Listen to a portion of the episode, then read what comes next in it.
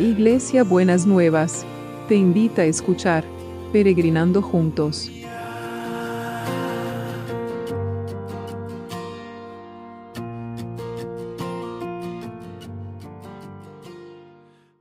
Buenos días mis peregrinos y peregrinas, ¿cómo estamos para empezar este jueves? La verdad que gracias a Dios me parece que estoy encontrando la manera de poder eh, subir el devocional cada día, así que sigan acompañándome en oración y la gracia de Dios, que es lo que estamos viendo en este tiempo, es la que nos va a acompañar para poder eh, seguir adelante y que nadie se pierda eh, lo que muchos están esperando cada, cada mañana ¿no? Eh, o durante el día. Así que no quería dejar de, de, tener ese, ese, gesto y esa responsabilidad con, con lo que el Señor me encargó para que yo hiciera en este tiempo. Y, y estamos viendo la gracia y el, el, pasaje de hoy está en Salmo 103.8 en la nueva traducción viviente y dice, el Señor es compasivo y misericordioso, lento para enojarse y lleno de un amor inagotable. Mire qué descripción que hace este, este, este salmo sobre el, cómo lo retrata, cómo lo representa, cómo lo muestra a Dios. Es compasivo y misericordioso, lento para enojarse y lleno de un amor inagotable. ¿Cuántas veces nosotros tenemos esta imagen de, de Dios que nos condena, que está esperando para castigarnos, para estar diciéndonos que, que, que está todo mal? ¿Cuántas veces, sin embargo, la palabra de Dios dice cosas muy diferentes? Dice que es compasivo y misericordioso, lento para enojarse y lleno de un amor inagotable. Esa es la gracia de Dios. Y quiero leerles algo que me mandó una peregrina sobre la gracia que me hizo reflexionar a mí también y me hizo tratar de, de me hizo pensar en cambiar un concepto que a veces que creo que tenía equivocado, como esta la gracia como un regalo inmerecido. Pero fíjese lo que dice. Gracia como Dios la define. La gracia nunca puede separarse de mi propósito principal, que es que ustedes sean mis hijos. Quiero e hijas e hijas, y la gracia es mi medio elegido para crear una relación con ustedes.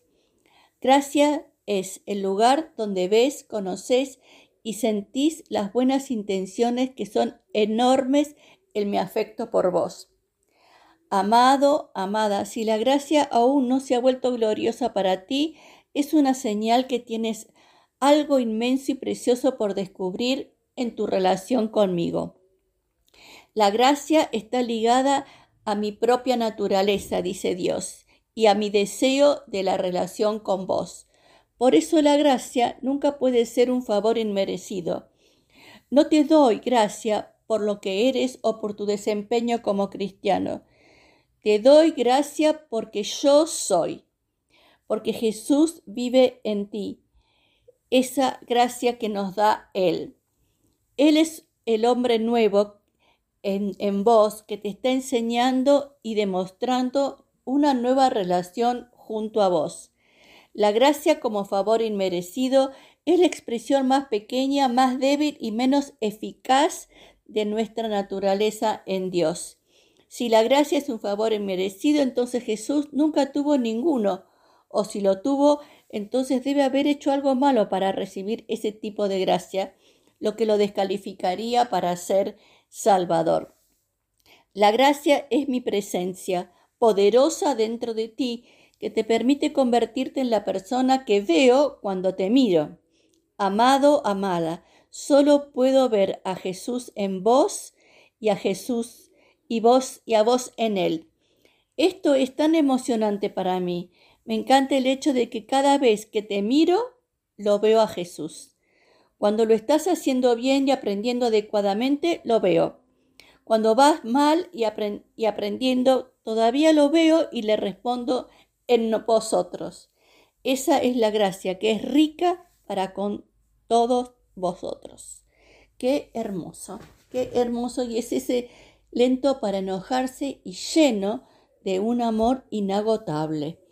Así que vamos a, a gracias Señor porque esa gracia se manifiesta de tantas maneras, se manifiesta de una manera poderosa en vos, Señor, y se manifiesta en este retrato de Dios que es compasivo, misericordioso, lento para enojarse y con un amor inagotable. Gracias, Señor, muchas gracias.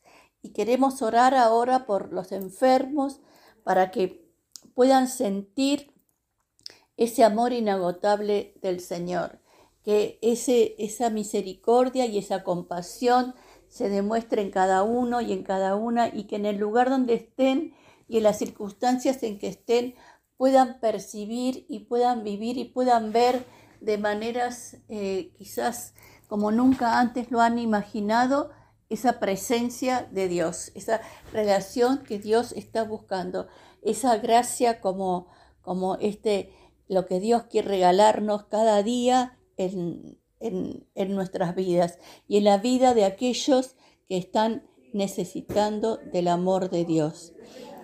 Y oramos también por, los, por el equipo de salud para que puedan sentirse sostenidos y fortalecidos en Dios y que puedan sentirse cubiertos por el cuidado y la presencia de Dios. Y oramos junto con ellos por todos los que trabajan para que nosotros tengamos lo que necesitamos. Gracias Señor porque te vas a manifestar en el equipo de salud y también Señor te vas a manifestar en, los que están trabajando para que nosotros tengamos todo lo que necesitamos. Señor, y junto con el equipo de salud estamos orando por todos los que están con COVID para que realmente tu mano de poder se manifieste poderosamente en cada uno y en cada una. Y te damos muchas gracias en el nombre de Jesús. Y seguimos orando por la educación. Necesitamos una manifestación poderosa de la gracia de Dios en la, en, la educación para que todos puedan tener acceso a la educación y que ninguno quede afuera, que pueda haber oportunidades y no solamente oportunidades, sino que cada uno y cada una que necesite capacitarse, que necesite formarse, pueda tener acceso a los medios que necesita para poder concretar ese deseo, esa ambición. Gracias, Señor, muchas gracias. Y seguimos y oramos por los que están buscando trabajo. Señor, no te demores en dar la respuesta, porque estoy segura que muchos de ellos y de ellas están ansiosos y están esperando esta respuesta, esta posibilidad, esta concreción, Señor, que, que nos pasa cuando estamos en esas situaciones que, que mm, Estamos esperando una respuesta como salvadora para la situación que cada uno y cada una tiene. Atiende a su clamor, Jesús, y que puedan experimentar esta gracia tuya que abre estos caminos en donde no lo hay. Gracias, Señor. Y aquellos que están reclamando y están eh, eh, pidiendo que se les reconozcan sus derechos, los queremos traer delante de tu presencia para que puedan sentir cómo tu mano poderosa está con ellos y cómo tu mano poderosa los va a estar acompañando. Eh, Señor, que, que, puedan, que pueda abrirse este camino de justicia y rectitud, como decíamos ayer. Y también por los milagros inmobiliarios y la logística celestial. Señor, también hay muchos y muchas que están ansiosos porque necesitan esta respuesta, necesitan que vos abras este camino, Señor, donde aparentemente no lo hay, para que puedan ver concretada tu gracia, Señor. Dale la paz y la espera, pero también abre los caminos y no te demores en poder darle la respuesta que cada uno y cada una necesita. Muchas gracias, Señor. Y bueno, ¿cómo va a ser el abrazo de hoy? El abrazo de hoy viene con mucha esperanza y viene con esta manifestación de la gracia y el amor inagotable de Dios. Y el abrazo de hoy dice, voy a hacer cosas tan maravillosas que este pueblo quedará asombrado. Se los voy a personalizar. Voy a hacer cosas tan maravillosas que los peregrinos y las peregrinas quedarán asombrados y asombradas. Gracias Señor por ese abrazo, gracias por esa esperanza, gracias porque necesitamos este, esta expectativa de las grandes cosas, de las cosas maravillosas, de estos milagros extraordinarios que oramos cada día y los estamos esperando. En el nombre de Jesús. Amén y amén.